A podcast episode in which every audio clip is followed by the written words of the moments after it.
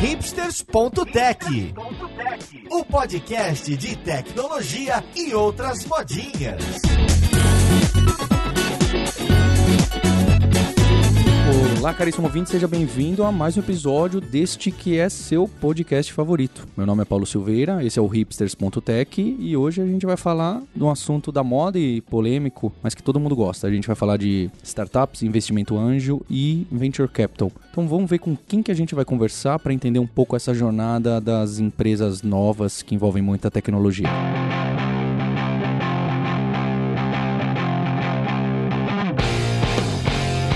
Para essa conversa de hoje, eu tô aqui com o Bruno Yoshimura, que é cofundador do OneVC. Como você tá, Bruno? Tudo bem, e você? Obrigado pelo espaço aqui, que hoje a gente tá visitando você. Eu que agradeço pelo convite. E a gente tá também com a Bel Galera, que é sócia da Canary, que é outro fundo de Venture Capital. Como você tá, Bel? Tudo bem, Paulo, e você? Valeu pelo convite. E veio aqui comigo a Júlia Chagas, que é gerente de marketing no grupo Kaela Lura, trabalha comigo. Como você tá, Júlia? Oi, Paulo, tudo bem e você? E olha só, tô trazendo o co-host de outro podcast, que é o Rodrigo Dantas, que grava comigo Like a Boss. Depois a gente fala um pouco lá no final, hein, Dantas? Como você tá? Tudo bem, você? Time de peso aqui hoje, hein, Paulo? O Dantas é CEO da Vindi. Pra gente falar dessa conversa, eu queria contextualizar. A gente tem muita gente que nos ouve pensando nesse papo todo de startup, de montar a própria empresa, seja startup ou não, né? Pode ser uma empresa que a gente chama de tradicional. Eu queria então situar o ouvinte que tá com aquela primeira ideia, a primeira vontade de empreender e que pode ou não pode ter esse sonho grande que às vezes me parece bem exagerado de montar uma empresa, sei lá, que a gente chama de unicórnio ou de uma empresa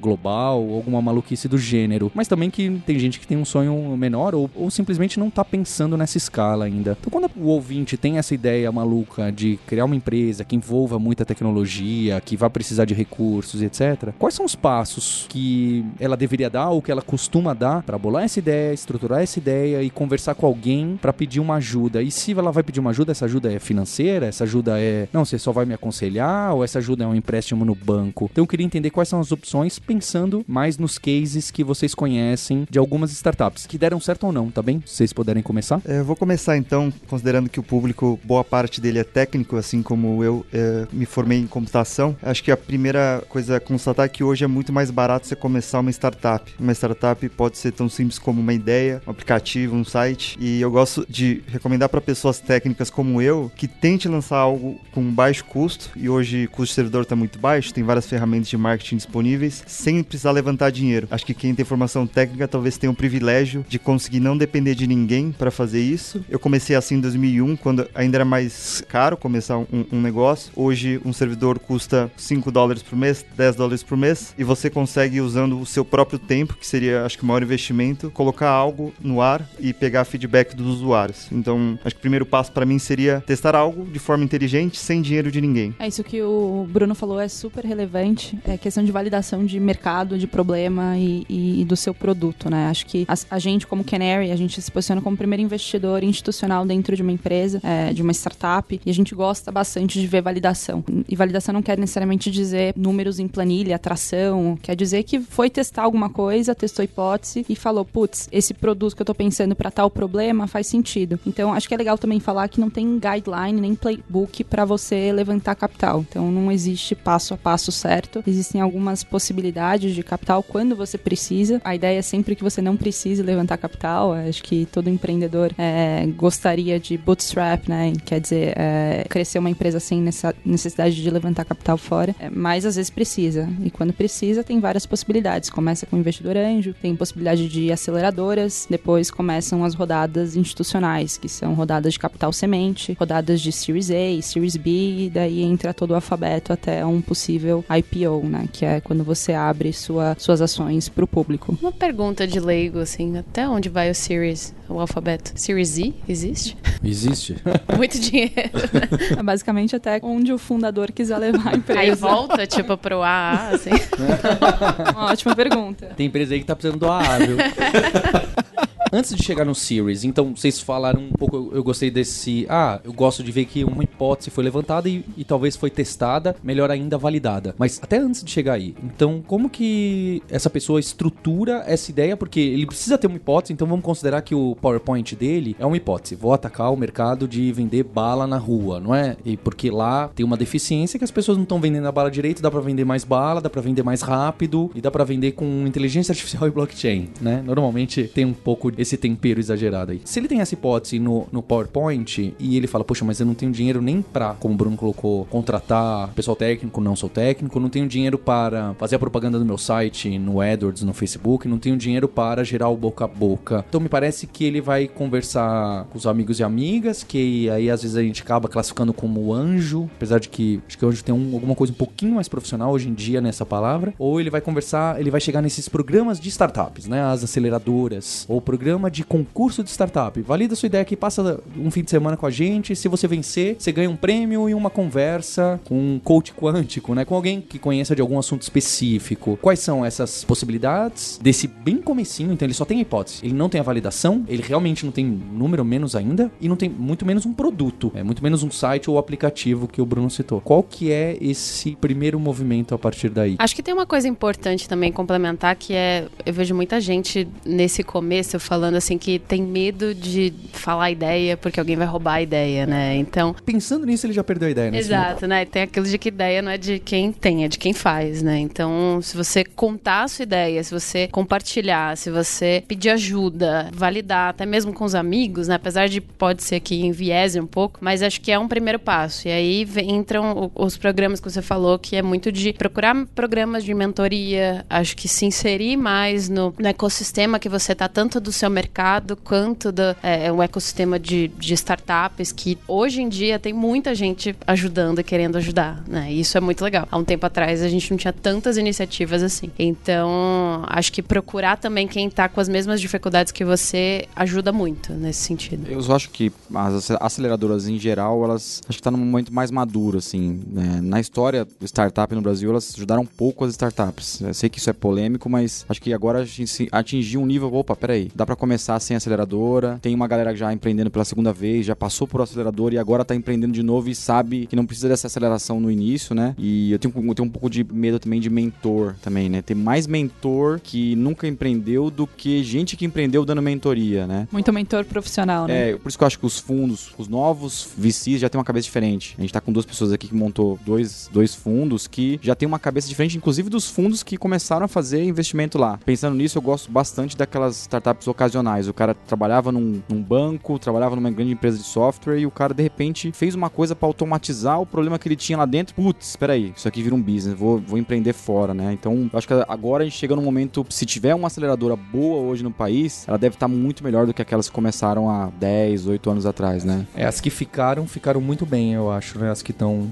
aí hoje rodando, rodam, rodam legal. Mas elas, elas pivotaram, né? Você pega as aceleradoras, elas estão com mais programas de consultoria, vendendo consultoria para grandes empresas do que acelerando de fato, né? Porque não é um modelo de negócio fácil pra eles também, né? Porque elas no começo, elas eh, a gente tem casos assim eh, de amigos e conhecidos, eh, inclusive a gente investiu em algumas pessoas que passaram por isso, de aceleradora tomar 30%, ou tem uma ideia boa, o cara é bom, traz o cara pra cá, dá um investimento de 30, 40 mil reais e toma 30% do equity. Acho que que bom que isso passou, né? Que bom que isso ficou pra trás, assim, né? Acho que agora a gente vê, vê mesmo uma, uma maturidade de o cara sabe o que tá fazendo, vai procurar já um anjo que já empreendeu, já tá fazendo uma outra coisa, prepara ele pra próxima fase de um VC, de um, de um fundo seed, né? Acho que vocês podem falar até melhor que eu. Até um, um estágio anterior da aceleradora, um programa que eu gosto muito, se chama Startup Weekend, que tem no mundo inteiro. É, durante 72 horas um final de semana, eles juntam pessoas que têm ideias e querem empreender, mas não sabem como Boa, começar. Bruno. Com mentores que já empreenderam, então eu conheci é, sendo mentor em Florianópolis e eu fui assim em várias edições. Eu, vi- eu vi surgir algumas empresas, incluindo a Vaniday, que depois a Rocket investiu. É, e a ideia é, por trás disso é que eu acho que na minha cabeça hoje empreender é um processo. E o pessoal acha sempre que é uma decisão binária, eu vou empreender e estou tomando muito risco. Enquanto que existem metodologias, é, Lean Startup é uma delas e o Startup Weekend ajuda a divulgar ela no mundo inteiro, que você passa por um processo de validação da ideia, onde você vai ganhando confiança sobre o problema que está resolvendo, você vai ter mentoria de pessoas que já empreenderam ou são investidores, e aí no final eh, desse final de semana você vai ter uma noção melhor se a sua ideia é boa, mas mais do que isso, de entender o processo de lançar uma startup que não é uma decisão binária e sim um processo de aprendizado sobre um mercado ou sobre um produto. Fora os encontros presenciais que existem em batches aqui no Brasil, tem muito conteúdo online também, conteúdo bom. Então, o Y Combinator tem bastante coisa legal e às vezes eles fazem programas online disponíveis pro exatamente Startup School, mas mesmo online, você consegue no YouTube ver aquele curso How to Start a Startup em qualquer momento da sua vida, tá disponível no, no YouTube. Então, existem bons conteúdos online de gente que já fez, de gente que já provou, já teve algum sucesso e que gosta de ensinar. Então, tem recursos hoje em dia para você que quer começar alguma coisa e tem a habilidade técnica que hoje não é fácil, começar de fato a, a testar e a validar coisas. Acho que uma coisa interessante sobre aceleradoras e anjos, que você falou antes do, do equity, né? Isso é extremamente importante. Talvez um momento um pouquinho mais maduro, quando você já validou alguma coisa e já de fato tem uma, um possível negócio ali e pensa em, em trazer gente para dentro, né? É, parceiros, investidores, é muito importante não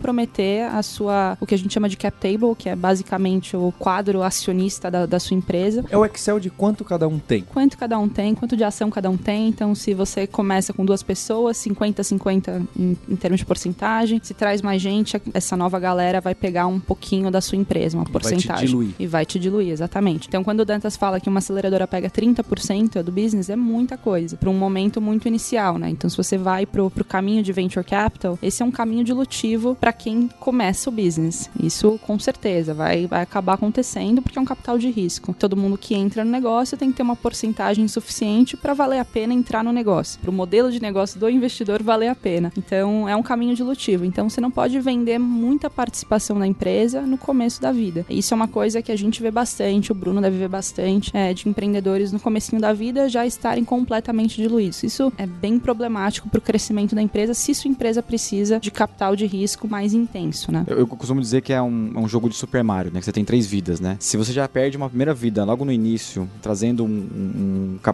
pouco capital para pouca para muito equity, você vai ter só duas vidas. né? Aí você vai perdendo vidas é, e, e equity é basicamente isso, é um jogo de Super Mario. Quando você chegar no- na série A, série B, você tem uma vida só, você vai se motivar no- ao longo do tempo de continuar tocando aquele negócio, né? Desalinha os interesses, né?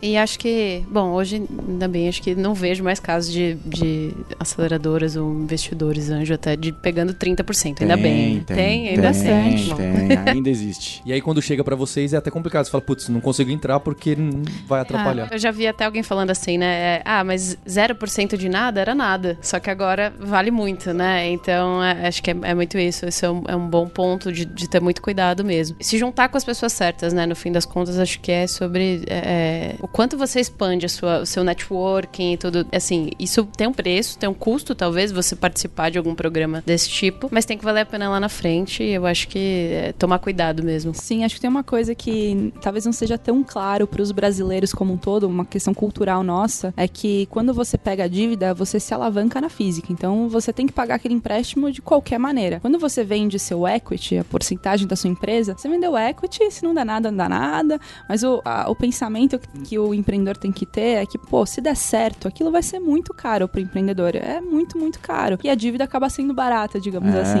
Então tem que ter um pensamento de que equity não é, não, é, não é uma moeda qualquer de troca, é uma moeda extremamente relevante e que você tem que tratar com muito carinho. Então não é para distribuir para todo mundo, não. Eu acho que é legal também a distinção de dívida, que nem pegar a dívida do banco com venture capital, que venture capital é um dinheiro do bem. Muitas vezes são empreendedores, como na OneVC, que a gente já empreendeu, sabe que é difícil e tá aqui para ajudar. E dinheiro é um veículo para alinhar interesse. Então, como a gente pode ajudar empreendedor? Montando um fundo de venture capital, porque a gente alinha o interesse. Se a empresa vai bem, a gente ganha dinheiro, nossos vendedores ganham dinheiro e o empreendedor fica feliz. Então, quem faz capital semente seed stage, eh, na minha visão, ele tem o papel de tanto ajudar a educar o mercado, até os anjos que vieram antes a, a fazer investimento de forma melhor, pensando no longo prazo, como ajudar os empreendedores que muitas vezes nunca empreenderam. Acho que tem um caso de uma empresa que a gente investiu todos nós juntos aqui, né? Canary, eh, OneVC, Paulo Silveira, que a Doct, que eram empreendedores que nunca tinham empreendido, mas tinham muita vontade e precisavam um pouco do empurrãozinho de a- ajudar a explicar o que é o- essa caminhada de fundraising, o que é product market fit, o que, que você precisa trazer de time fundador para que essa empresa seja viável a longo prazo, como pensar nessa empresa eh, daqui a 5, 10 anos, mostrar que é um caminho longo de, de provavelmente você vai precisar de várias rodadas de investimento. Então, o, o que aconteceu no Brasil nos últimos dois anos, com o surgimento desses fundos de seed stage, é que hoje a gente tem pessoas que estão com o papel, claro, de investir e ter retorno financeiro, mas que muito mais de conseguir ajudar a criar um ecossistema de empreendedores que antes de existirem esses fundos, muito muito dos empreendedores que levantaram dinheiro no Series A com outros fundos que são muito bons também, eram caras de segunda viagem, ou caras que tinham feito MBA fora, ou consultores, e agora não. Agora acho que tem anjos profissionais, ou, ou anjos que já empreenderam, e seed funds como o Ono VC, que a Nerd tá aqui, pra gente ajudar a criar essa nova, talvez até quantidade de empreendedor que antes não era possível. né? Então chamaria de capital do bem versus tomar uma dívida que às vezes é muito visto como negativo, né? Mas com o que vocês analisam vocês como fundo quando chega um, um cara empreender, nem não tá empreendendo ainda, mas ele tem uma ideia? Vocês conseguem analisar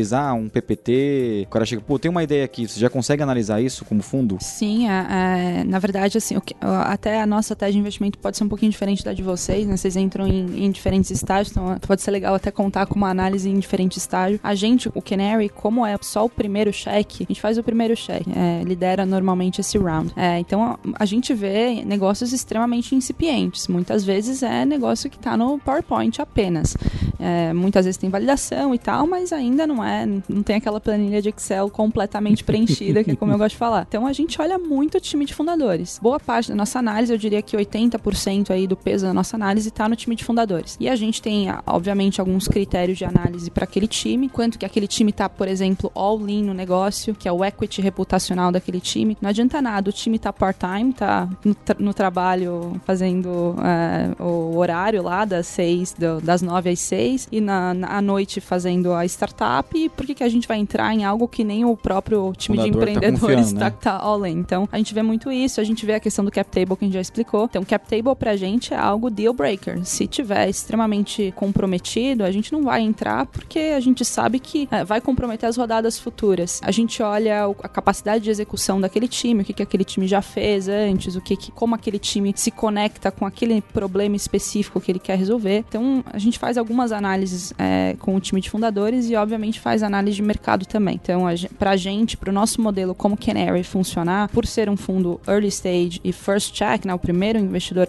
é, institucional, toda empresa que a gente investe tem que ter o potencial, obviamente, de retornar o valor do fundo. Isso, médias globais de fundos early stage, é uma empresa que dá mais certo no fundo é a que paga a conta de todas as outras, dá melhor que todas as outras. A segunda, assim por, di- por diante. Então, toda empresa que a gente olha tem que ter a possibilidade de ser aquele unicórnio ali 100 vezes maior do que quando a gente investe. Então, a gente olha muito o time de fundadores, é, eu diria 80% da análise e, obviamente, olha a ambição daquele time entrando num mercado, ou resolvendo um problema muito, muito grande. Esse é o nosso, as nossas análises aqui. Mesmo sem produto, vocês olhariam. Mesmo sem produto, até porque o produto, Dantas, muda muito, né? Então a gente olha muito a ambição do fundador. Claro que quando já tem produto, a gente É olha. mais fácil, né? Mais fácil. Até a- gente sugere, pô, gente, vem com validação que vai nos ajudar na análise. então, você tem uma convicção, a gente não tem essa convicção. Então, nos ajuda a ter essa convicção como você tem. Mas, normalmente, modelo de negócio pode pivotar. A Docket, por exemplo, que você comentou, Bruno, quando a gente investiu era B2C. Sei lá, três semanas depois virou B2B. Então, assim, as coisas mudam. Já E a o fundador não dá pra pivotar. Exato, é exatamente dá, isso. é. O fundador, a ambição daquele time e tal, é, não, não muda. Então a gente olha muito a essência nesse começo. Eu acho que você falou de time, de estar full time, né? Mas é, tem, tem uma dificuldade também, né? Quem não tem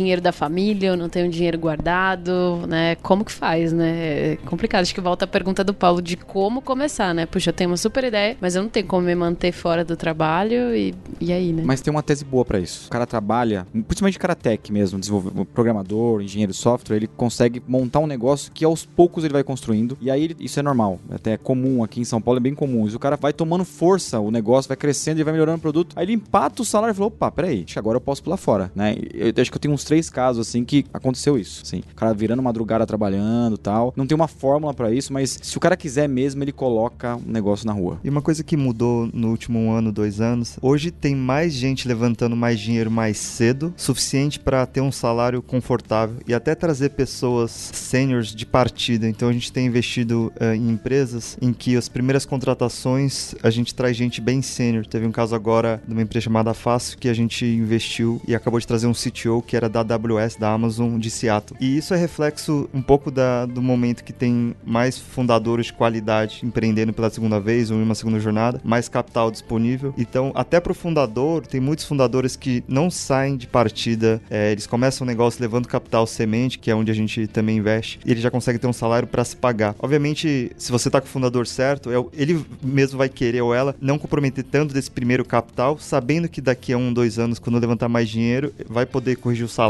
Então, a gente até, de certa forma, contra o, o empreendedor ficar sem salário. Acho que o alimento de longo prazo não sustenta, a pessoa fica desmotivada e, e às vezes tem que criar o filho, etc. Então, a gente é, é favorável a ter conforto para que esse empreendedor esteja alinhado para o longo prazo e ter menos risco de desistir mais cedo, que seria pior para todo mundo. Deixa eu colocar, então, a gente citou aqui alguns pontos, né? Até mesmo series aqui, a gente está chamando de rodada, cada investimento um maior do outro, um que vem atrás do outro, né? Que tem essa carinha, né? Costuma ter, especialmente lá fora. Aqui não costuma ter tantas rodadas assim. Mas então, antes dessas primeiras rodadas, e acho que a Bel chamou, né? Ah, nós somos, costumamos ser, queremos ser o primeiro investidor institucional, é assim que vocês se posicionam. Então, antes disso, tem o não institucional. O não institucional seria a pessoa física, na maioria dos casos, ou algum veículo PJ não profissional. Então, aí a gente está falando de investimento anjo e talvez do seed, que aí acho que acaba se misturando em alguns casos. Esse investimento anjo, então chegou uma pessoa que tem uma empresa parecida do ramo que o cara trabalha, dono de, uma, de um convênio médico, e a minha empresa vai ser uma startup de health tech que vai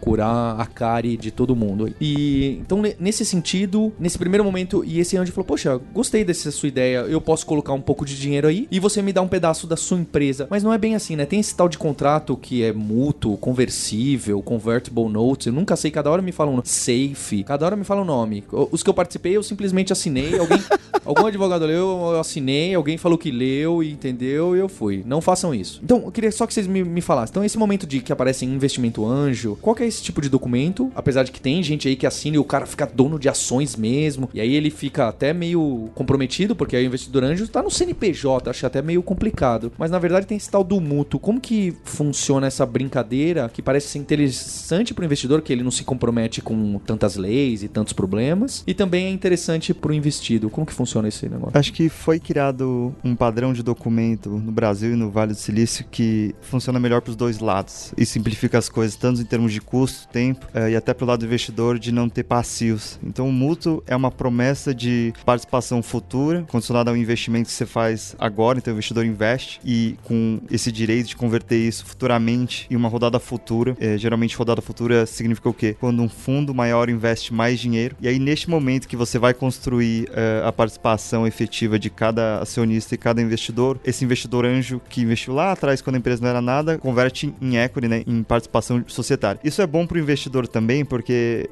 e isso acho que é um aprendizado meu. O primeiro investimento que eu fiz como anjo no Brasil, eu entrei dentro de uma empresa limitada, cuja passivo pode ser muito grande, especialmente no Brasil, onde o trabalhista pode ir em qualquer sócio, mesmo que você tenha meio por cento. Então, o mútuo é uma forma de você proteger o, o anjo quanto a não ter lá esse passivo, é, mas também ser um veículo super barato em que, se você pegar nos Estados Unidos, o mútuo chama, um deles chama SAFE, a, é a tradução de um acordo simples para participação futura, é um documento que já é conhecido de todos os advogados, você não precisa revisar. Então, eu encontrei você hoje, eu gostei muito de você, quero investir, a gente vai falar assim, olha, vamos usar aquele contrato padrão que todo mundo conhece, e aí você fala assim, assina, manda o dinheiro, você não precisa talvez nem gastar com o advogado, se bem que é sempre bom dar uma revisada, mas são documentos que estão disponíveis nos sites. Acho que a única diferença é que no Brasil eles seriam em português, nos Estados Unidos tem esses sites em inglês, e acho que isso reduz muito o risco para o investidor, mas também o custo da transação, que se for uma rodada normal de um fundo normal, pode ser bastante caro para quem está começando um negócio. E para fundadora também é interessante porque como esse anjo não é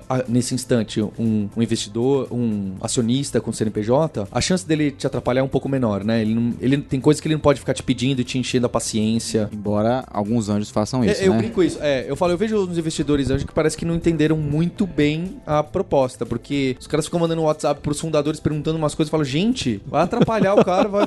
que, que, que, que é isso? Tá Você não é dono da empresa, cara. É, não, e, e, e, às vezes até uma pergunta mais complicada do que de dono de empresa. Você vai falando, poxa, parece auditoria e. Manda o fluxo de caixa. É, mas por que que essa. É, eu acho estranho. Eu, eu, até brinco que investidor anjo, quem tá procurando aí bom, é aquele que não atrapalha. Se ele não faz nada, já é bom. Já é bom. É, acho que o melhor investidor anjo é empreendedor, porque o empreendedor só ajuda, sabe como é difícil empreender e só vai adicionar valor porque ele não tem tempo. Então eu adoro trazer rodadas. ele, só, é, ele não, tem, não tem tempo pra perder em Não dá nem pra ler o contrato, assim, né? Exato. É, tem investidor que pergunta pra gente, né? Paulo? Mas quem tá dentro da rodada? Ah, então eu vou também. Então já faz tempo empreendedor junto, ele vai. Né? Acontece com vocês, né, Canary também, né? Bastante, bastante. Uma coisa interessante de falar sobre os, os contratos, né, é que toda rodada que você fecha como empreendedor ou empreendedora, você está pensando na rodada seguinte, nas rodadas futuras. Então você tem que fazer de um jeito que não comprometa as rodadas futuras. Então esses termos mais padrões que, que tem nos Estados Unidos tem aqui também, como todo mundo já sabe, já conhece, é menos difícil de ter fricção na, na rodada subsequente, né? Então é importante deixar o campo cada vez mais limpo para os investidores subsequentes. Porque senão chega coisas para vocês falando: olha, o meu contrato aqui com os meus primos que são anjos é assim, ó, num, num negócio que ninguém nunca viu na vida, e aí vocês têm que ficar lá ah, degladiando. É um, é um trampo burocrático para entender, daí tem advogado na jogada, daí tem tempo de empreendedor nisso que, pô, é totalmente desnecessário. Então a ideia é ser o mais simples possível sempre. Essa, essa é a ideia com, com esse relacionamento investidor e empreendedor, sempre, sem fricção. Eu acho que a, a notícia boa é que no Brasil a gente tem visto mais anjos que são anjos do bem, porque tem anjos também que não sabem exatamente o que estão fazendo e acabam estragando empresas que poderiam ser boas. Então a gente tem, acho que procurar anjos que são conhecidos, especialmente os ex-empreendedores ou os atuais empreendedores do Brasil, acho que é o melhor caminho para garantir que você comece do jeito certo. Eles nunca vão deixar um empreendedor levantar com termos estranhos, que muitas vezes pode até acabar com o negócio. A gente já viu algumas vezes isso acontecer. Uma empresa boa, um empreendedor bom, mas com anjos errados, o negócio morre. É uma questão de quantidade de anjos também, né? Quando você coloca muita gente para investir na sua empresa, a complexidade de gestão dessa galera é muito alta. E a possibilidade de encheção de saco também acaba aumentando. Então tem que tomar muito cuidado com quem que você traz para dentro da empresa no começo. Júlia, você que já trabalhou na aceleradora, quando chegavam as pessoas lá, muitas já tinham investidores anjo ou, ou um dinheiro family money, né? Que eles colocam alguma coisa assim. Friends, dinheiro, family, friend... full. Ah, boa. o FFF. Amigos, família e os idiotas. É, eu nunca sei onde eu tô. É, e...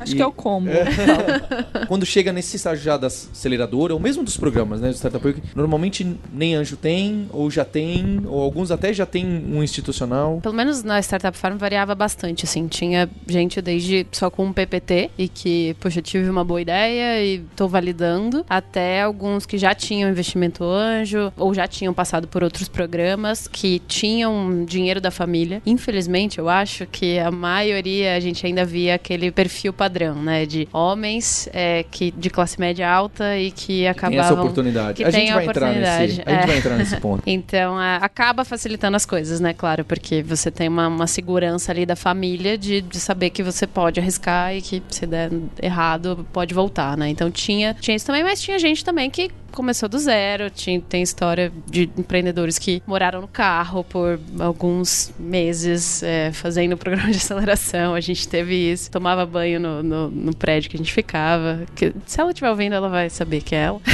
e hoje dá super certo. Então, assim, né, acho que tem várias coisas, né? Mas uma coisa que a gente via, às vezes, que aí eu acho que é o, outro exemplo, é: ah, eu tenho uma ideia, me dá um investimento. Isso acontecia muito. a gente tentava, né, explicar. Então, não é bem assim, né? Estrutura, valida dá um pouco, né? Faz um, um, o MVP, né? Produto mínimo viável, né? Para você testar um, uma primeira ideia, pelo menos, uma validação. Então, acho que também é, é, é importante desglamorizar essa ideia de que, puxa, só conseguir um investimento e ponto, tá feito, né? Então, acho que tinha de tudo um pouco, mas é, felizmente tinha bastante gente preparada, já entendendo do seu mercado.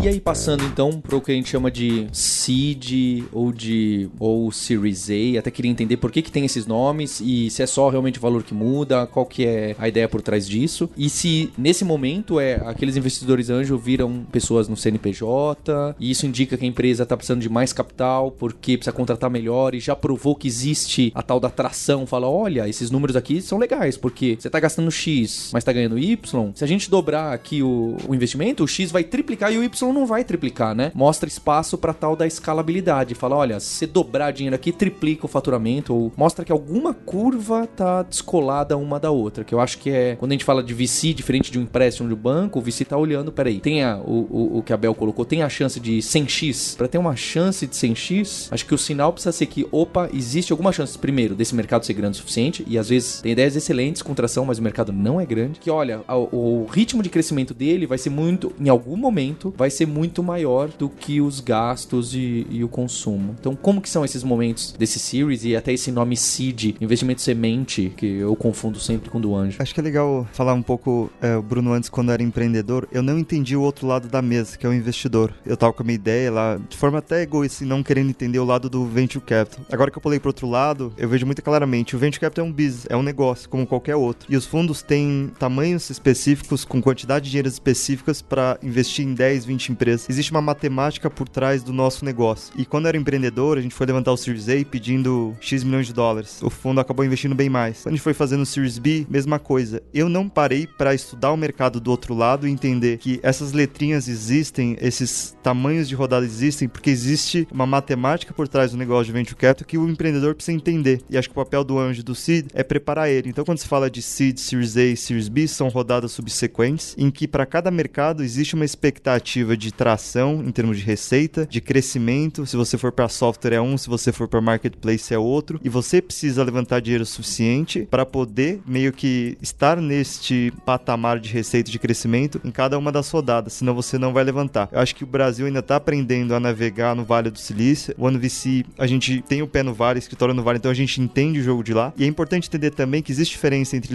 levantar uma rodada aqui e nos Estados Unidos. Então, você ter esse entendimento antes de fazer reunião com o Venture Capital, qual que é o tamanho padrão de investimento deles, quantos por cento geralmente ele pega, vai te ajudar a fazer a matemática reversa para bater nas portas certas no momento certo. Acho que para quem está começando, vale a pena estudar um pouco do mercado do outro lado, para não acontecer como a gente no Quecanto quando estava empreendendo, que a gente bateu em portas erradas, pedindo tamanho de cheques errados e demos a sorte de termos alguém que falou sim. É, mas hoje eu acho que a gente teria levantado dinheiro muito mais rápido se a gente soubesse o que está por trás disso. É, tem uma questão de dinheiro certo no, no momento certo da empresa, né? Claro que hoje o mercado aqui no Brasil está mais aquecido, então você tem, como o Bruno comentou, rodadas muito maiores sem necessariamente algo uh, no mercado, mas isso é super incomum. Normalmente acontece com empreendedores que já foram empreendedores, então no segundo, terceiro, quarto ciclo, ou seja, são pessoas provadas que já tiveram sucesso, já sabem operar e tal, então o risco acaba diminuindo naquele investimento, no, no olhar do investidor, mas normalmente você tem ali um caminho de, de venture capital, uma, uma trilha de venture capital mais ou menos pré-estabelecida, que é a primeira rodada institucional, que normalmente é o seed, varia um pouco aqui no Brasil, uh, o nosso cheque médio, por exemplo, está em 500, 700 mil dólares é, nessa primeira rodada. Quando você vai para um Series A, já o, o cheque médio que a gente está vendo, 7 milhões de dólares, então vai aumentando. Series B tá... Isso aqui no Brasil já? Aqui no Brasil já. É, as coisas estão aquecidas. Aumentou um pouquinho, aumentou né? um patamar, pouquinho, né? aumentou um pouquinho. Claro que assim, é, tem, tem menos, tem mais, né? Então, é, essa é uma média, tem um desvio padrão alto e tudo varia de modelo de negócio, de momento do maturidade do negócio, então varia bastante. Eu, eu gosto de falar que não tem ciência para levantar dinheiro. Você tem, obviamente, os dois lados da matemática, então você vai convergir para o que funciona para ambos os lados, só que não tem necessariamente uma ciência, é, ainda é muita arte no early stage. E daí você vai, você vai levantando, o Series B tá 10, 15 milhões de dólares, dependendo, enfim, vai, vai aumentando. O que que, é engraçado, todo mundo quer falar o que que precisa ter, o que que a empresa precisa ter em cada estágio para conseguir levantar o dinheiro que ela quer levantar, né? É, a resposta que eu sempre dou é, honestamente, não tem, não tem aquele negócio mágico, não. É uma composição de variáveis, né? É uma composição de N variáveis. Como o Bruno falou, o fundo está olhando o potencial de retorno daquele investimento, considerando o modelo de negócio daquele fundo. Então, quando eu falo do Canary, a gente olha empresas que têm um potencial de ficar 100 vezes maior do que elas são hoje. Então, isso é uma coisa que a gente olha e a gente faz várias matemáticas para ver se faz sentido,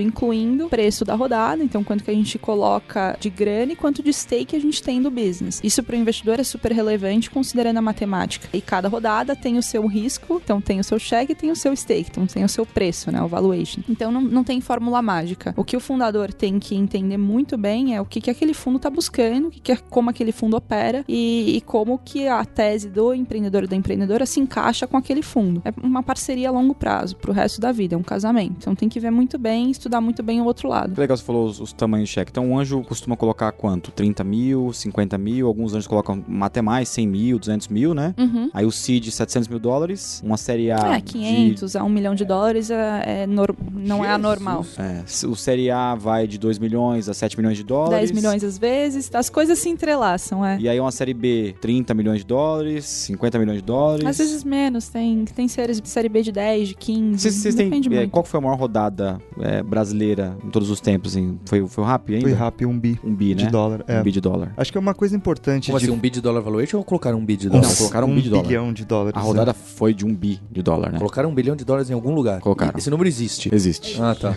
e foi Brasil, né? Uma coisa importante pra destacar do ecossistema, assim, para quem empreende no Brasil, é que em algum momento você vai precisar ir para os Estados Unidos e levantar um dinheiro. E lá as regras são mais claras, as- os números são mais certos. A primeira rodada Seed, depois tem o Series A que dá pra fazer no Brasil, depois tem o Series B que muitas vezes não dá. Então é quase que um vale da morte do Brasil, porque as pessoas não levantam dinheiro suficiente no Series A ou no Seed e chegam lá levantando um Series B. A gente viu isso muito acontecer é, nos últimos três anos. As rodadas Series A eram menores, até o Paulo ficou espantado porque realmente eram menores. Só que aí tem um problema, porque a pessoa vai lá no Series B americano, que é mais quadrado, ela não tem receita suficiente. Vimos acontecer e acabamos investindo em algumas empresas num A Extension, que seria um, um- um Series A 2. Às vezes Bridge aparece com pro bridge. Bridge. Bridge pro é. Que é, é simplesmente não é uma coisa ruim, é simplesmente é a- a- os fundos brasileiros não colocaram dinheiro suficiente. Então, quando você vai fazer a matemática reversa, é sempre bom pensar se você tá levantando um dinheiro demais no A ou não, ou de menos. E se aquele número vai te ajudar a levar pro que é o, o- o fundo americano. Então, quando o ano você tá olhando o seed, a gente já tá prevendo duas rodadas, sendo que provavelmente a segunda, o Series B, vai ser lá fora. Então, isso é uma coisa que a gente ajuda o empreendedor a tomar cuidado. E outra coisa que é importante ressaltar é que valuation alto não necessariamente é bom pro empreendedor, porque se você levantou alto agora e não chegou onde você deveria, a próxima rodada ela pode não acontecer, liberar umas travas nos contratos padrões que são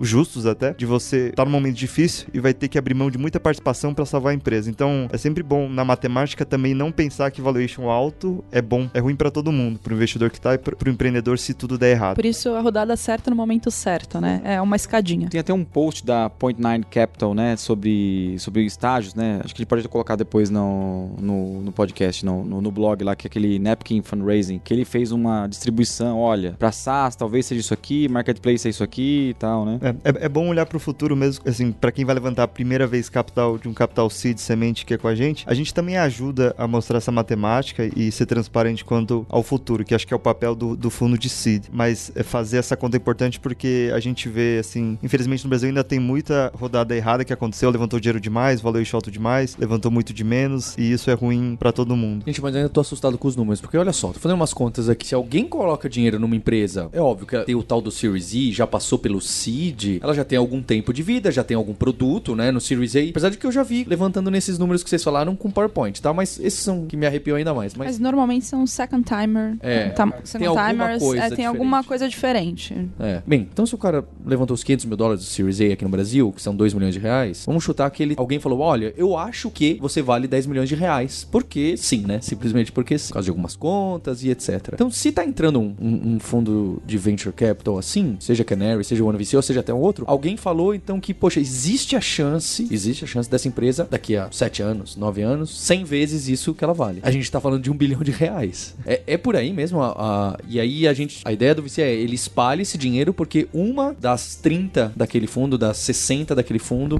pode multiplicar por 100 uma ou duas. E aí isso bate todo o investimento das outras. E a maioria das outras vai ou crescer um pouco, vai ser uma boa empresa. Muitas vão morrer, que essa é a verdade, certo? Essa é a realidade. É mais ou menos aí, eu tô certo? É, Eu acho que tem uma ciência envolvida em termos de matemática financeira para ambas as partes, como É, o eu, Bruno eu tô falou. fazendo, eu tô fazendo guardanapo aqui só de brincadeira. Eu, eu Não, entendo, sim, sim, eu sim. Não tô menosprezando. Não, mas é, não, mas vou chegar lá, calma aí. Acho que tem sim uma ciência e essa ciência é um guideline pra você não, honestamente, não fazer cagada, basicamente. Mas assim, a, é, valuation no early stage, ou seja, o seu preço no, no começo da vida de uma empresa, nada mais é do que uma questão de oferta e demanda. Quando você tem um mercado, possivelmente um mercado competitivo pelo seu deal, né, que é como a gente chama o, o combo de possibilidade de investimento, empreendedor mais empresa, se o seu deal tá valendo bastante, possivelmente alguém quer pagar bastante. Ou seja, alguém tá vendo muito valor naquele combo ali. Quando tem competição, por exemplo, dois fundos bidando pelo deal, normalmente o valuation aumenta, porque é uma questão de oferta e demanda. Questão de mercado normal. Então, tem uma questão subjetiva aí do valor que é o mercado. Acaba acontecendo, principalmente no early stage, que é, é muito subjetivo. É o fundador e aquela, aquele sonho que ele ou ela tá falando que vai construir. Então, acho que todo fundo, pelo menos o Canary, a gente tem uma linha de raciocínio super clara para não inflar valuation e para não subestimar é, empreendedores. Então, a gente tem frameworks, a gente,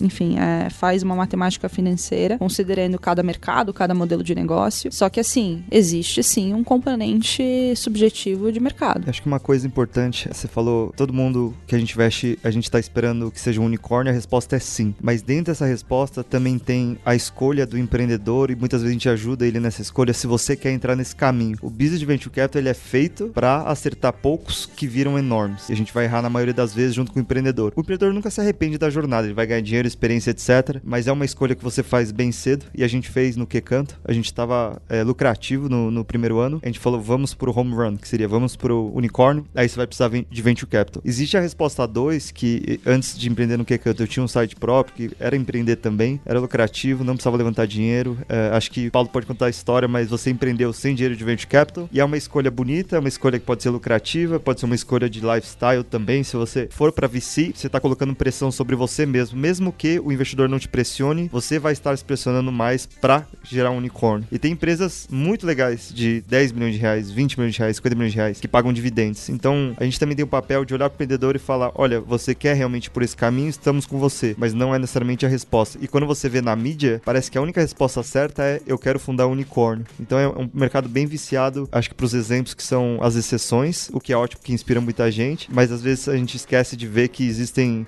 acho que o brasileiro é um empreendedor típico, né? Existem 99% dos negócios tradicionais que não vão ver VC e 1% que talvez veja. E aí você pode escolher o caminho. É, eu acho que tem uma coisa que é entender o jogo, né? É entender como que tudo isso funciona, saber se você quer fazer parte, né? Eu até lembrei aqui de um livro para recomendar para quem tá começando que chama Venture Deals, que ele explica, acho, toda essa, essa lógica aí na, é, de forma profunda, porque a gente não aprende isso na escola, né? Infelizmente. acho que talvez quem faça administração, não fez administração, não sei, mas é, é muito isso, né? Se você não tem uma base de finanças, economia, de administração, fica mesmo muito difícil, né? Entender? Eu falo por mim, porque eu me formei em relações internacionais e marketing. E quando eu tive contato com esse mundo, eu falei, caramba, tem que estudar muito, isso que eu nem empreendi. Então eu imagino quem tá começando, realmente é uma sopa de letrinha, realmente é muita coisa, mas é importante entender para entender o jogo e para saber justamente o que você falou, né, Bruno, de, de, saber se você quer fazer parte disso ou não. Eu adoraria ter investido numa empresa que valha 400 milhões. Não precisa ser unicórnio, não. Eu gostaria de uma empresa que, quer dizer, já tem algumas que estão no caminho dele, né, mas acho que tem esse negócio mesmo. O cara ficar focado no unicórnio, não, o cara ser unicórnio, valuation, e ele esquece que o negócio é ele crescer, faturamento, escalar o time de tecnologia, que é um desafio muito grande para empreender no país. E acho que ser unicórnio é uma o meio da jornada de você ter conseguir um modelo muito bem afiado, um time muito bom e o capital certo, né? Então é uma coisa que a gente começou falando e depois a gente desvirtou e falou muito de venture capital é que a melhor coisa que tem é você não precisar de dinheiro. Então dinheiro na verdade é só um meio, não é o fim. A gente vê muito empreendedor comemorando rodada e Isso. tal. Pô, legal, você conseguiu uma rodada, pô, mas gente, é. Só é, começou, né? Lembra da vida do Super Mario? Você tá comemorando. É, a, você vendeu uma vida, cara. Não, na verdade, assim, você conseguiu gasolina para você fazer o que você quer fazer. Legal, isso é muito bom. Porque não é, não é necessariamente fácil conseguir esse, esse tipo de gasolina dependendo do tamanho da rodada. Só que assim, é, é um meio pro fim. Qual que é o fim desse jogo? Levantou dinheiro, cresceu pra caramba, série F. E vai para onde isso? Uma ótima pergunta, a gente ainda não teve, como Canary, a gente ainda não teve esse tipo de, de discussão. Esse tipo de problema. Esse tipo de, de ótimo problema.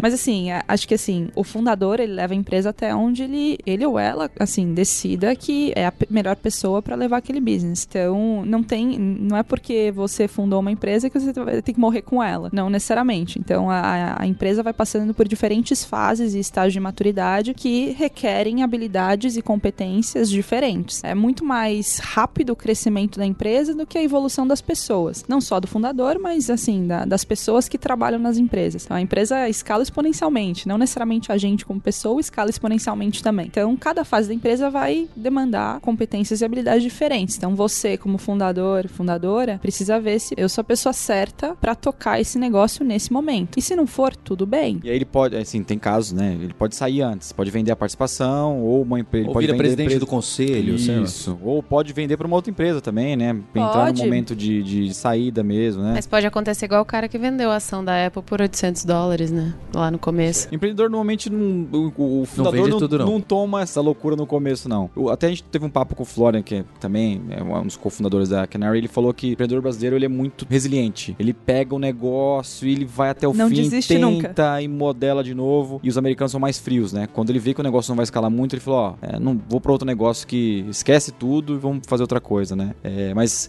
acho que o, ponto é: existem poucos IPOs pós-venture capital no Brasil e acho que agora começou a ter uma maturidade de empresas fazendo rodadas melhores pra chegar até. Acho que o, sonho do venture capital é o quê? Um IPO? Ou uma venda pra um estratégico? O negócio de venture capital é legal também falar que a gente tem investidores do fundo que são pessoas que estão apostando que a gente escolha bons empreendedores que algum dia possam gerar retorno financeiro. O sonho é a IPO, é abrir capital, especialmente lá fora, porque se você olhar os múltiplos de receita, né, a gente avalia a empresa como múltiplo de receita. Por exemplo, 5 vezes a receita do último ano, 10 vezes por aí vai. Quando você abre capital lá fora, esse valuation, esse múltiplo de receita com o qual você avalia a empresa, ele geralmente é maior do que uma aquisição, um M&A. O M&A, que é uma venda para uma empresa geralmente grande, é estratégica, ele é bom, mas ele geralmente paga um preço menor. E aí você vê historicamente, matematicamente, que quanto mais receita você tiver, mais você ganha por receita. É exponencial. E aí o limite disso é o abrir capital lá fora. Antigamente o pessoal achava que as empresas iam abrir capital no Brasil, mas felizmente a gente está conseguindo abrir capital lá fora e tem várias, acho que on track para conseguir fazer isso nos próximos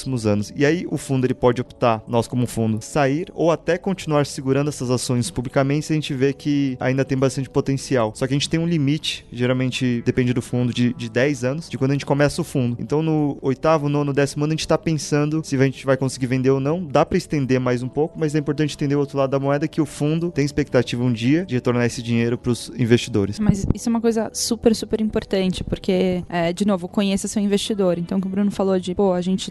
O Canary funciona da mesma forma, mais ou menos 10 anos de validade de cada fundo. Venture Capital funciona com fundos, né? Então, você levanta um fundo, investe esse fundo e vai levantando outros fundos. É, então, cada fundo tem validade mais ou menos 10 anos. Assim, a venda para estratégico, a gente até fala, pô, pode ser ótimo para o empreendedor. E, e se, se tiver alguma empresa no nosso portfólio de investidas que queira vender, a gente vai apoiar. Só que assim, não é o melhor outcome pro fundo hum, nunca. É, e às vezes é muito bom pro empreendedor. Tem um X lá, um múltiplo legal. Às vezes tem um múltiplo legal para até, pô, sei lá, 5 vezes, 10 vezes sobre o investimento quando você começa lá no, lá no começo. Só que assim, é um custo de oportunidade muito grande pro fundo, já que a gente tá esperando 100 e não 10. Aí que entra o desalinhamento, né? O empreendedor recebe uma proposta do estratégico e aí tem que sentar todo mundo, olha, eu quero vender, eu sei que vocês não querem, mas vamos tentar um- É. uma coisa, um acordo aqui. Como a gente faz? É sempre decisão do empreendedor. É porque né? não A adianta gente- ficar com ele amarrado se ele tá desmotivado. Exatamente. E assim, às vezes é, é até bom pro empreendedor, pô, vou fazer minha vida agora, vou fazer minha vida pela- pelas próximas três gerações agora, com essa venda, ficar um tempo ali na empresa que, que me comprou e depois eu empreendo de novo, com muito menos risco, muito mais skin on the game, lá focadaço. A gente, a gente não participa da decisão de venda, muito pelo contrário, a gente apoia o fundador. Não tem, não tem nem por que a gente, como investidor minoritário, participar da decisão estratégica de venda ou não. 100% do empreendedor, e deveria ser 100% do empreendedor. Mas falando na visão do fundo, financeiramente falando, a gente não quer M&As early, né? A gente quer IPOs lá fora. E uma coisa que a gente aprendeu eh, estando no Vale, né? eh, o ONVC é sempre favorável a alinhar interesses de forma boa. E lá no Vale existem empreendedores ou fundos que deixam os empreendedores venderem um pedacinho de participação na terceira, na quarta, na quinta rodada ou em todas elas, mas que não seja muito grande para conseguir lá se, a- se a pessoa tá, tá com seus 30 anos, eh, vai ter filho, quer comprar uma casa, um carro, para poder ter conforto financeiro e estar alinhado com o longo prazo, que são esses 10 anos para fazer um unicórnio. Então, a gente tem visto no Brasil isso acontecer e a gente é favorável. Acho que eu já fui empreendedor, eu sei que é difícil lá, a gente ficou 9 anos e meio do que cando delivery direto, então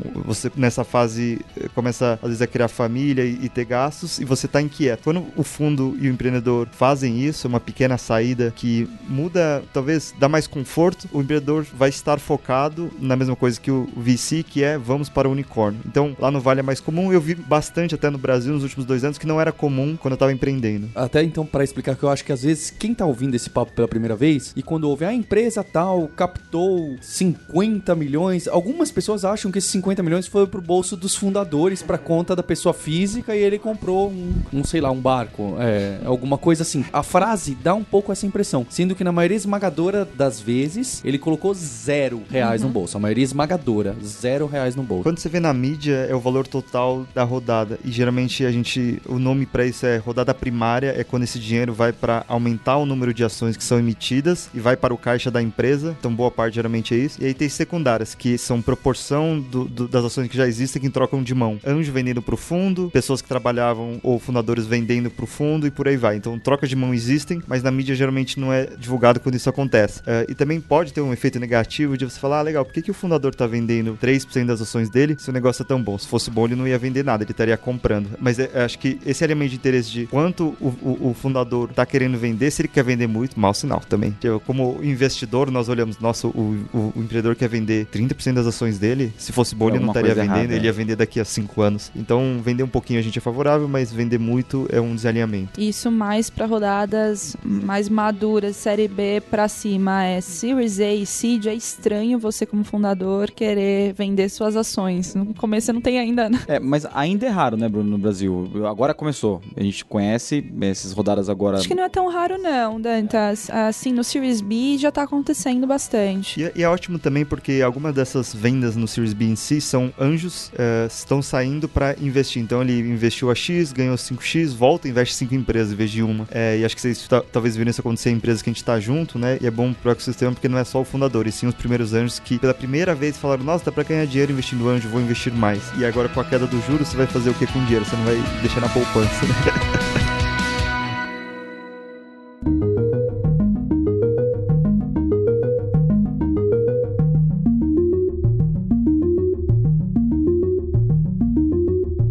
que a gente falou dois pontos aqui do lado perverso, né? Do lado perverso, não, do lado que, que é ruim. Os anjos que são chatos, né? Os anjos que atrapalham. A gente falou isso, olha, o cara vai crescendo a empresa, fundadora, fundadora, chega um momento, ah, teve round tanto, provavelmente não viu dinheiro no bolso dele, no bolso dela, e mais, o salário provavelmente é menor que a média do mercado, porque é aquele negócio, você tá apostando. Então acho que são coisas que precisam deixar claro. O, o, Twitter lá do Startup da Real fala que nem o livro dele fala, né? Esse livro não vai te deixar rico. A startup é pra te deixar rico dos poucos que vão. Então acho que, é, acho que esse é um alerta que a gente já tenta deixar claro. Agora eu queria entrar naquele assunto que a Júlia pingou lá, no, lá atrás, que é a diversidade, o acesso, a facilidade. Quem são esses empreendedores e empreendedoras? Porque a verdade é que eu e o Dantas gravamos um podcast só com CEOs e fundadores e fundadoras. Eu não sei quantos por cento, mas deve ser muito fácil de pegar lá. 90% dos que a gente entrevistou é um, um homem branco, não é nem classe média. É elite. E, e não é que ele fez MBA em Stanford, que nem você fez, Bruno. Ele fez graduação em Stanford e em Yale, que é um negócio que quando eu tinha 16, 17 anos, eu não sabia nem o que que se me mostrasse esse nome, eu não sabia nem o que, que era. Não sabia o que, que era MIT, não sabia nem que existia um negócio. Então, são pessoas, é, óbvio, tem seus méritos também, porque entre os vários que estudaram lá, foram eles, mas que não parece que é o que as pessoas colocam como sonho, aposto que vocês não colocam, que olha, isso aqui é, olha só, todo mundo consegue, todo mundo pode, todo mundo chega. Na verdade, quem manda esse PowerPoint para vocês, já me parece que já se tirar uma foto, você já vai ver que os PowerPoints já chega com essa personagem. Depois passa do filtro, diminui ainda. É, fica mais concentrado ainda. Então eu queria falar disso, né? Que o pessoal que vem de baixo, ou as minorias, o pessoal que tá muito para trás aí no espaço social e capital, me parece que eles têm dificuldade, como tem dificuldade em todo lugar, essa é a realidade. E também aquele negócio da quantidade de trabalho, porque é, fala, não, aí não sei o que, balanço pessoa, balanço do, do pessoal com o profissional. Me parece que essas pessoas, esses do começo do empreendedor, eles estão trabalhando naquele modelo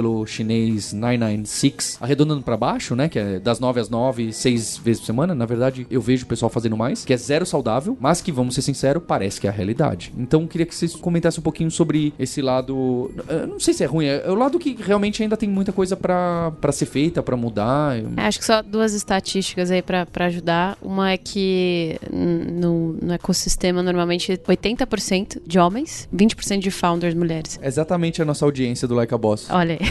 e, e, a dificuldade que a gente tem para trazer founder mulher também. E aí, acho que talvez vocês podem até confirmar, não lembro o número estatístico exato, mas que empresas geridas por mulheres normalmente dão mais retorno do que gerida por homens, assim. Então, isso falando só de gênero, né? Sem entrar no que você comentou sobre classe social, sobre, é, enfim, raça, né? Então, regiões. É. Acho que o papel agora que tem é, Capital Semente e Anjos é a gente ajudar a preparar a próxima geração, que muito do ecossistema de VC é de give back também. E acho que eu virei VC para ajudar empreendedores, porque quando eu estava lá atrás fazendo meu site, eu tive mentores, pessoal do Mercado Livre, um cara do Vagalume, que era um site muito grande, e eu não era ninguém. Então eu tive pessoas me ajudando, eu não merecia levantar dinheiro, mas acabei levantando. Parte também porque eu tinha um sócio que tinha feito MBA em Stanford, mas eu pensava, pô, e toda essa outra galera que não tem essa chance. Então eu, eu virei anjo para ajudar. Na verdade, não era anjo, eu era primeiro eu, eu era advisor, ou mentor de alguns amigos, e aí eventualmente virei anjo. Então eu virei anjo vendo essa necessidade de preparar as pessoas, independente de background social, de raça, etc., porque eu vi essa até essa parte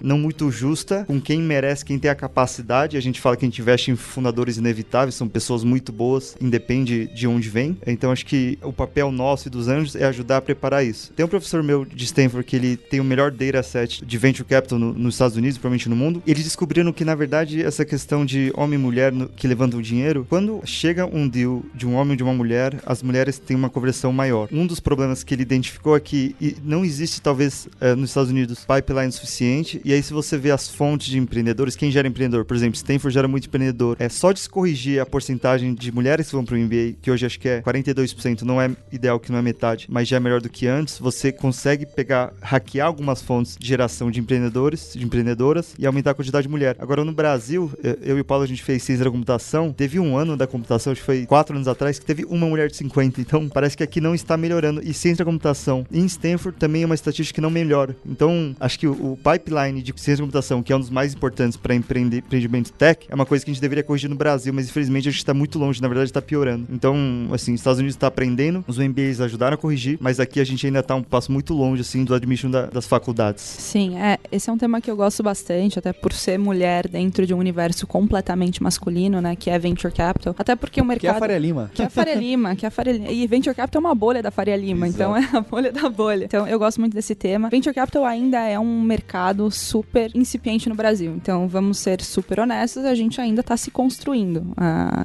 o, o, capital de risco no Brasil está tá ainda no, no, período de maturação. E tecnologia nunca foi um universo feminino. Então, eu acho que o problema, como o Bruno falou, não é, a, não é aqui na bolha, é na base, como sempre. Então, eu gosto bastante desse tema. A gente trabalha bastante acesso no Canary, só que é muito long term. Então, assim, é, concordo plenamente que você, como investidor early stage, você precisa ter uma vertente de educação de mercado. Não é nem só pelo give back. Eu acho que o give back é o grande pilar disso, mas tem uma questão de estratégia para long term. Você precisa pensar no seu longo prazo para ter é, possíveis é, deals futuros que sejam qualificados de, dentro do seu universo. Então, assim, a gente sai do nicho São Paulo, por exemplo, vai, vai falar sobre venture capital em várias cidades é, do Brasil que não são maduras em termos de VC, muito pelo contrário. Lá a gente fala com anjos que pegam 50% do negócio, então, e não precisa ir longe, não precisa ir longe de São Paulo. Então, assim, no Brasil tem bastante coisa acontecendo nesse sentido. Não é anjo, né? É. Não é anjo. É um capeta. Mas, mas também não é, não é necessariamente culpa do anjo. É, não, é, sabe. não, não sabe. É, não sabe. É. uma questão de parâmetro, de repertório. Então é isso que a gente tenta trazer, mas isso não vai se refletir num, num investimento amanhã. Talvez se reflita num investimento daqui a três anos, por exemplo, num, num, em algo que saiu, por exemplo, a gente acabou de investir numa empresa que saiu de Brasília, o fundador veio de Brasília. Brasília é uma cidade completamente focada em concurso público. Então, é, eu tava lá, fiz, a gente fez um, um painel lá alguns meses atrás, é outra realidade, não é a realidade uh, Potato Valley aqui em São Paulo. Então é diferente. Então, uma das coisas que a gente faz é educação de mercado fora do, do eixo Rio-São Paulo, BH, Floripa. Então, isso é uma coisa. Então, fala com muita gente que não necessariamente está dentro da bolha. A questão da, das mulheres e, e, e, outras minorias, digamos assim, é, é, um problema em termos de acesso mesmo. Então, é, não é uma questão de vem, vem é, uma mulher e um homem, a gente só vai investir no homem. Muito pelo contrário, uma questão de quantidade.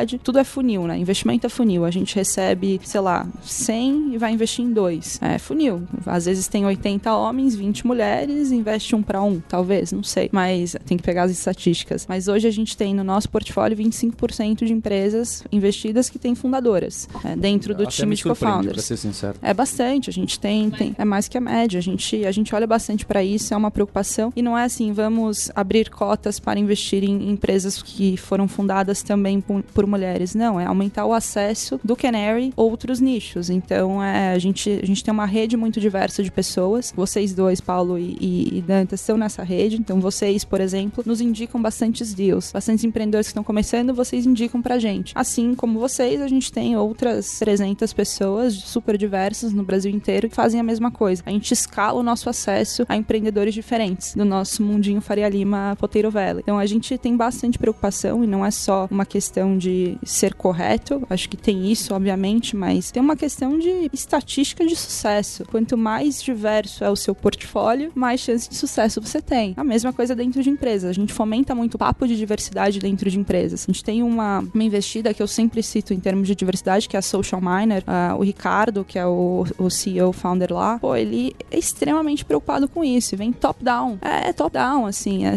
é, é, assim, o Ricardo é incrível em termos de diversidade. Ele foi, foi moderar um papo lá no Canary com os founders, todos os founders do portfólio sobre isso. Então, a, a gente é super preocupado com esse tema. Obviamente, não, a gente não trabalha com cotas, nada disso. A gente tem uma barra extremamente alta. A gente investe em 2% das empresas que a gente conversa. É realmente uma barra alta. Só que a gente tenta escalar ao máximo o acesso. Então, a gente aumenta o topo do funil para essa conversão fechar. Então, é, a gente tem. Só que isso é visão de longo prazo. Não é algo que a gente vai converter amanhã ou depois ou no ano que vem. A gente tem uma visão muito forte de talentos para longo prazo. Então, a gente quer os talentos próximos do Canary, independente de onde o talento tá. Eu acho que uma coisa importante, pensando em diversidade, é, quando a gente estava trazendo programadoras para o que canto, é exemplo, ter as primeiras pessoas lá. Porque quando você começa sem diversidade, ele só piora. Quando você traz a primeira mulher, você consegue trazer a segunda e depois você consegue trazer mais. É, nosso portfólio a gente trouxe, já temos três cofundadoras, sendo duas CEOs. Eu não acho que é fácil, mas elas vieram de ecossistemas, um do MBA, que tem mais mulher, outra Temasa, que são fundos internacionais que estão é, talvez mais preocupados com isso. E acho que tem que mudar agora mesmo é a parte de, de faculdade. É, então, acho que exemplo é muito importante. Uma coisa que eu vivi na pele, na ciência da computação no meu ano, surgiram cinco startups que envolviam quase 15 pessoas numa turma de 50. O hype. É, não, porque tinham exemplos de empreendedores na turma. E isso inspirou os outros. Então, imagina que 15 de 50 eram empreendedores em 2004. Era uma coisa típica. E acho que o mesmo ocorre para qualquer coisa. Então, se a gente tiver mais empreendedoras mulheres, ou até os fundos ajudando a espalhar esses exemplos, vai ajudar. E acho que recentemente a gente viu uh, as fundadoras da TEA, que são, são, são duas fundadoras uh, mulheres, que falaram: Cara, eu quero mudar isso. Então eu vou caçar e convencer mulheres a investir como anjo para eu ter investidores anjos 50-50.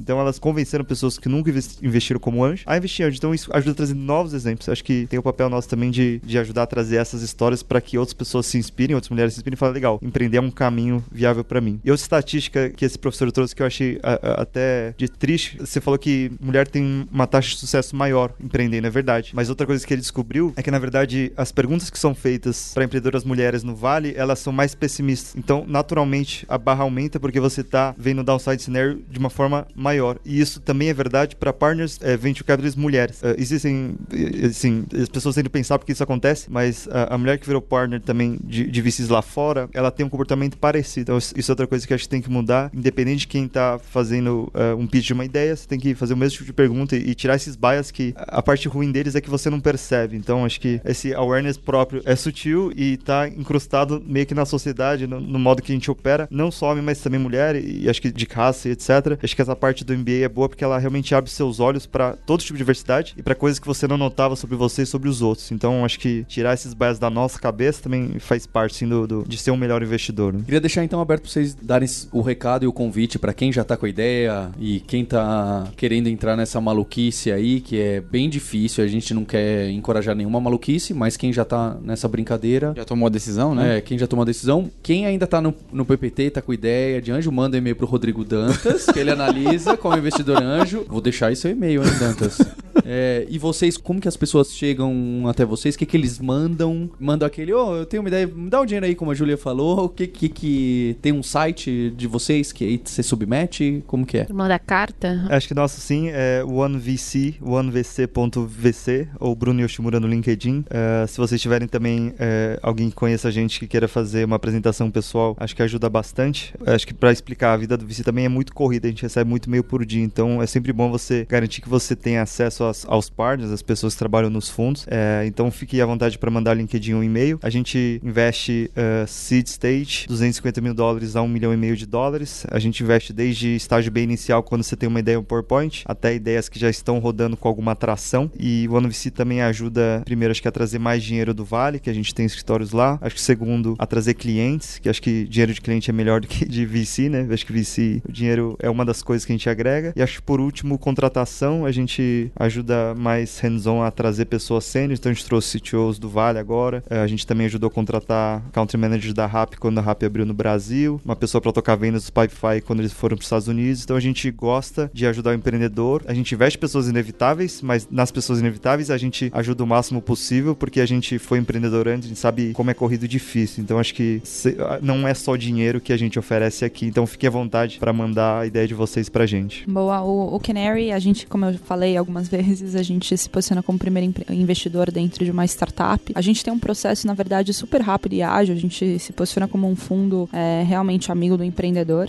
Um, dos nossos SLAs é o tempo de resposta para quem a gente está conversando para investimento. Então, a gente tem um site, canary.com.br, e tem uma página lá de contato, tem um e-mail info.canary.com.br. É, qualquer e-mail que você mandar para lá, a gente vai responder com um link. Então, um link para um, um, formulário super rápido de para você preencher as informações das, do seu projeto, da sua empresa, e a gente vai responder e vai marcar um primeiro papo. Então, a gente prefere esse, esse sisteminha porque nos ajuda a ser mais ágil e, e nos organizarmos melhor. Então, em uma semana aí você tem o, o primeiro contato e a gente, depois disso, o processo é, dura até quatro semanas pra gente falar um sim. A gente se posiciona como um fundo hands-off, então a gente não entra na operação da empresa, a gente ajuda de forma super estratégica no backstage, então desde conexões é, estratégicas, comerciais, com talentos, a gente ajuda bastante, a gente pega na mão também na estratégia de fundraising das próximas rodadas, a gente tem uma rede de pessoas que a gente usa bastante em termos de acesso, expertise e acesso ao mercado, então a gente tenta produtizar ajudas e valores agregados para as investidas de forma a mudar essa investida de patamar, é só que a gente não entra na operação, não tem assento em conselho, nada disso, nem quer ter. A gente acha que nesse começo da vida o empreendedor tem que estar focado no negócio, não ter o um investidor dando pitaco, um investidor chato. Então a gente quer ajudar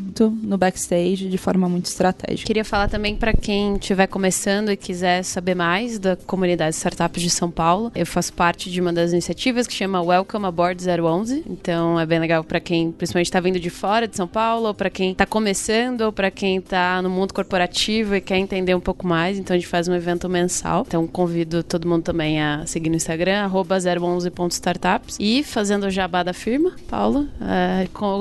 é eu cheguei... além, do, além do desconto que você já vai falar, queria convidar todo mundo a, a, é, entrar no Instagram da Alura, que é a Lura, arroba Lura Online, e no LinkedIn, que é a Lura Cursos Online. Sigam a gente lá também. Pois é, e se você aprender a fazer sua startup, não vai ter curso de sucesso lá de como criar sua startup da maneira correta, porque isso não existe, né? Existe os guias para entender como funciona, etc. Tem até curso de várias coisas de Lean Startup, etc. Mas se tá procurando aprender, eu tenho alguns investimentos antes que eu acabei fazendo, foram em ex-alunos que, que estudaram com a gente lá na, na Kaelo e na Lura. Fica a dica. É.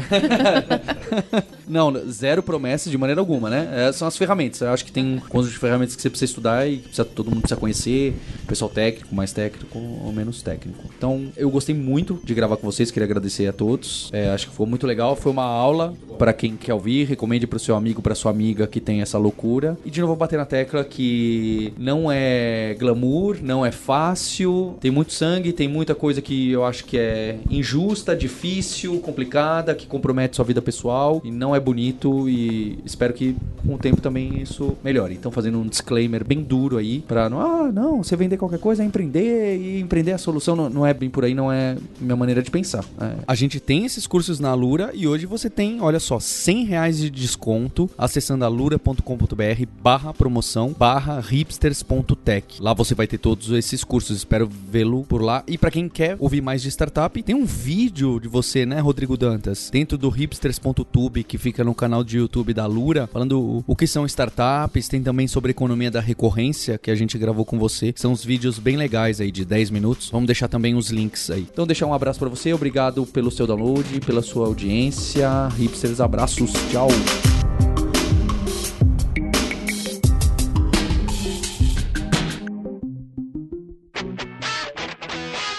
Você ouviu o hipsters.tech, produção e oferecimento alura.com.br, cursos online de tecnologia e Kaelon, ensino e inovação. Edição Radiofobia, podcast e multimídia.